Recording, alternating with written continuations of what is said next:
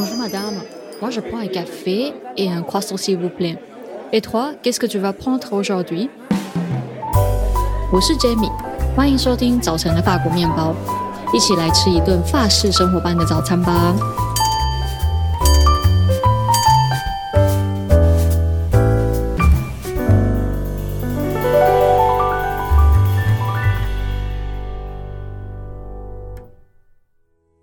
早安，今天想跟你分享最近的情绪芳疗咨询课程啊。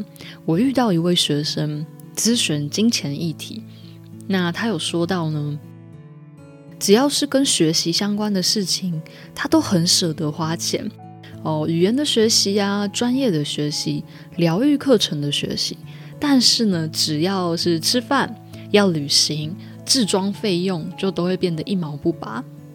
那我说。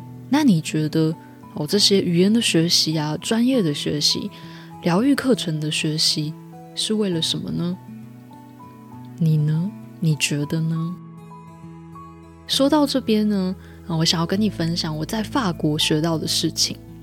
在法国的时候呢，我有机会住在不同的法国朋友家里，我才慢慢感受到生活品质这件事情，穿着啊。居家的摆设、吃的东西，以及感官的体验跟感官的练习，法国朋友们以及他们的家人呢、在很多部分都很讲究品质。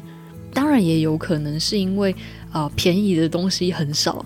在台湾，我们可以很轻易的从淘宝啊、虾皮、网络上买到比较低价的商品，所以购买的时候。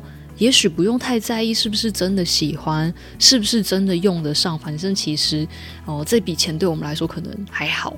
但是在法国用的东西都不便宜，所以精挑细选，所以每一分钱、每一个选择哦都很重要。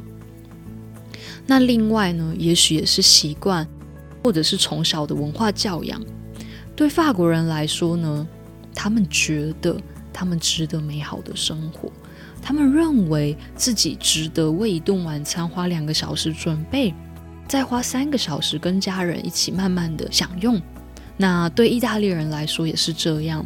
意大利的朋友说过呢，意大利人呢喜欢品尝美食啊，喜欢跟喜欢的人们一起度过时间，所以跟朋友、跟家人一起吃饭就是他们最最最喜欢的休闲娱乐。当我们呢决定开始过一个有品质的生活，也是对自己的认同、对自己的照顾，打从心里深深相信，我就值得这么美好的人生。哦，如果我们希望别人好好的对待我们，会不会？也许我们可以先从这里开始呢？决定过有品质的生活，透过各种的练习、尝试、选择。做品味的练习，慢慢累积属于自己的品味，拥有自己的个性风格。对我来说呢，过好的生活，并不是要很奢侈、很奢华，而是专注在每一个生活上的体验。就像我第一次认真喝一杯咖啡，是在法国那一天呢，我跟朋友 B 就是一起去里昂的山区，那我就点了一杯 espresso。他也一样的加了两颗方糖。那我们边欣赏小村庄的街景，边欣赏服务生很忙碌，但是又很热情的跟常客打招呼，边欣赏蓝天白云，其实就是一个咖啡 pause，就是一个小小的咖啡休息时间，休息十分钟，但就觉得很放松，很充电。然后这时候 B 说了：“La vie est belle。”人生很美好，对吧？